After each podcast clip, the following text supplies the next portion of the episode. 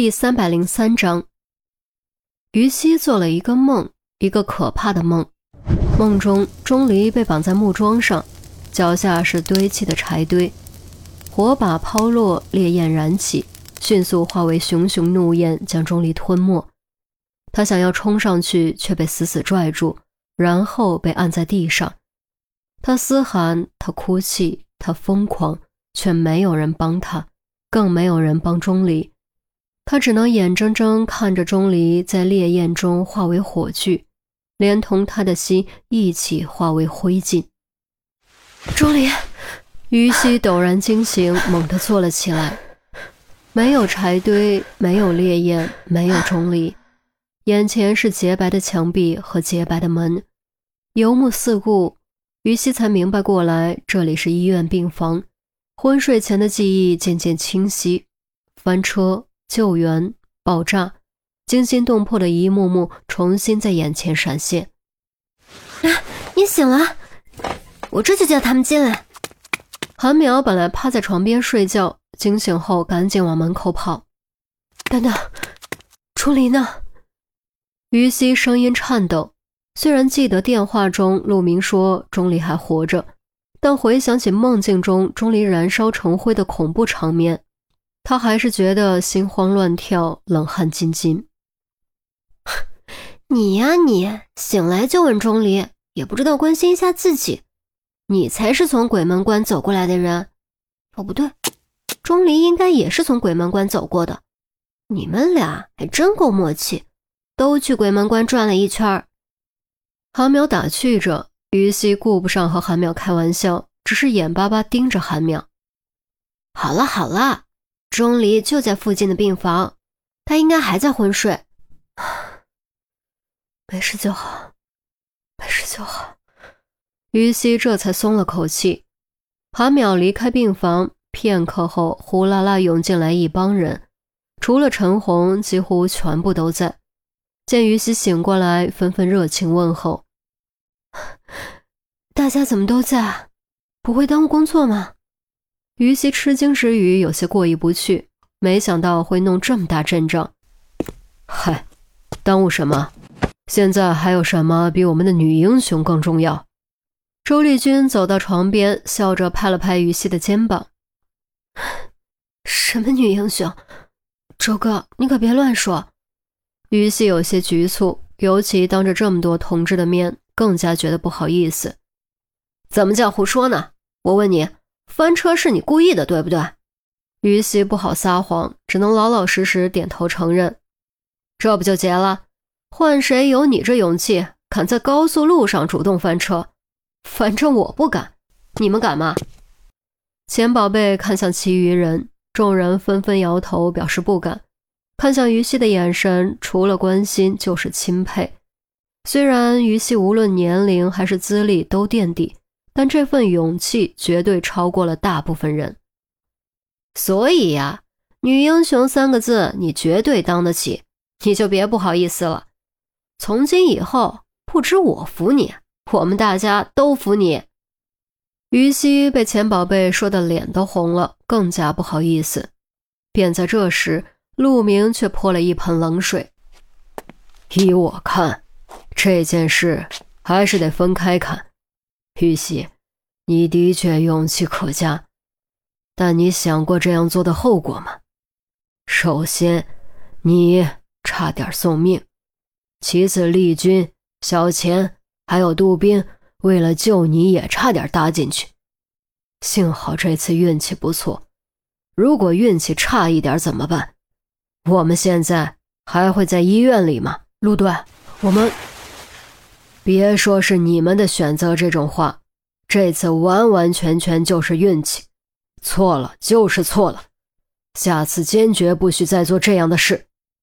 杜宾刚想替于西辩解，却被陆明抬手打断。陆明故意铁着脸，语气严肃。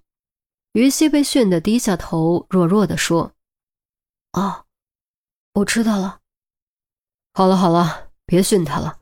要我说，他肯定是仔细思考过的，否则他不可能伤得那么轻，对不对，于西？周丽君一边劝，一边给于西使眼色。于西犹豫了一下，还是决定说出来。其实当时的情况是这样的，我系了安全带，他没系安全带，于是我就想，与其去赌码头的一线生机，还不如自己创造机会。所以你就故意翻车？嗯，我在驾驶位，他在副驾驶。如果我将方向盘往左边打到底，以当时的车速，车肯定会往右前方滚，惯性会将他甩到门上。这样，他的刀子就割不到我的脖子了，而且他会率先受到冲击和伤害。在安全带和安全气囊的双重固定下，翻滚的过程中，我不会承受太重的冲击，而他肯定会撞来撞去，就算不死，也不可能再挟持我。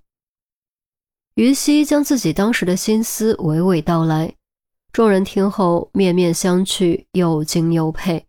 如此凶险的情况下，不但能理智分析情况。还能鼓起勇气果决执行，这份胆识，这份魄力，绝非普通人可比，甚至绝非普通刑警可比。哎呀，玉溪同志，你太牛了，受我一拜，受我一拜！郑月居然真的双手合十，给于西鞠躬下拜。看吧，陆队，我说的没错吧？于西的确有自己的考虑，所以你就别训他了。是啊，陆队，就冲这份冷静果决，小鱼师妹以后肯定大有作为。钱宝贝跟着附和，陆明稍作沉默，最后还是松了口。算了算了，此事就此接过，以后多多注意。不过，这件事给了我们所有人一个深刻的教训，你们知道是什么吗？是什么？什么？不止众人，连于西都感到好奇，是什么？那就是陆明故意停顿了几秒钟，才用非常认真的语气说：“一定要系安全带。”病房中忽然静了下来，随即爆发出欢笑之声。好一个要系安全带，服气。钟离也做了一个梦，一个同样可怕的梦。梦中，于西被困在透明的水箱里，水面不断升高，最终淹没头顶。而无论他如何努力，都无法破坏水箱，无法将于西救出来，只能眼睁睁看着于西吐着泡泡、抽搐、呛水，窒息而死，连同他的魂一起葬入深海。于西，于西。钟离猛地睁开双眼，醒了过来，呼吸急促，冷汗俱下。你可算醒了，有没有什么不舒服的地方？不舒服的话，我这就叫医生。陈红一直守在病房里，见钟离苏醒，连忙跑过来关切询问：“玉溪呢？玉溪他怎么样了？”钟离不顾手上还挂着吊针，一把抓住陈红的袖子，颤声问。陈红生怕钟离把针头拽出来，按住他的手，拍了拍，柔声道：“小心，小心，别乱动。放心吧，他没事，真的没事，真的真的没事。我还能骗你不成？”陈红做了个无奈的表情。钟离顿时长吁一口气，疯狂跳动的心脏终于开始减速。脑海中于西捆在水箱中淹死的画面渐渐模糊散去，转而浮现出失血昏迷前的画面。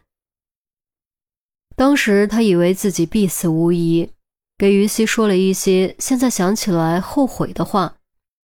可是后悔有什么用呢？说都说了，还能收回来不成？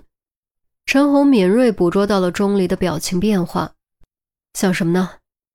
没什么。钟离本来不想说，但犹豫之后还是咬牙说了出来：“陈姐，我把孩子的事告诉他了。他，于西，你告诉于西了？”陈红当时也大吃一惊。钟离点点头，抓住头发：“陈姐，你说我该怎么办？”陈红思索片刻，语重心长地说：“也罢，说了就说了。”纸包不住火，他知道是迟早的事。既然事情已经这样了，除了面对，没有别的办法。你懂我的意思吗？钟离低头想了想，抬起头，眼神重新变得坚定。他在哪儿？七楼骨科特护病房。于西的伤有好几处，其中肩关节脱位最严重，伴随严重肌肉韧带拉伤，所以最后住进了骨科病病房。钟离没有再多说什么，掀开被子下床穿鞋，挂着吊瓶，扶着点滴架，一步步朝外挪去。陈红说的对，既然已经这样了，那就勇敢面对吧。除此以外，别无他选。至于结果会如何，管他呢，至少我没有在逃避，这就已经足够了。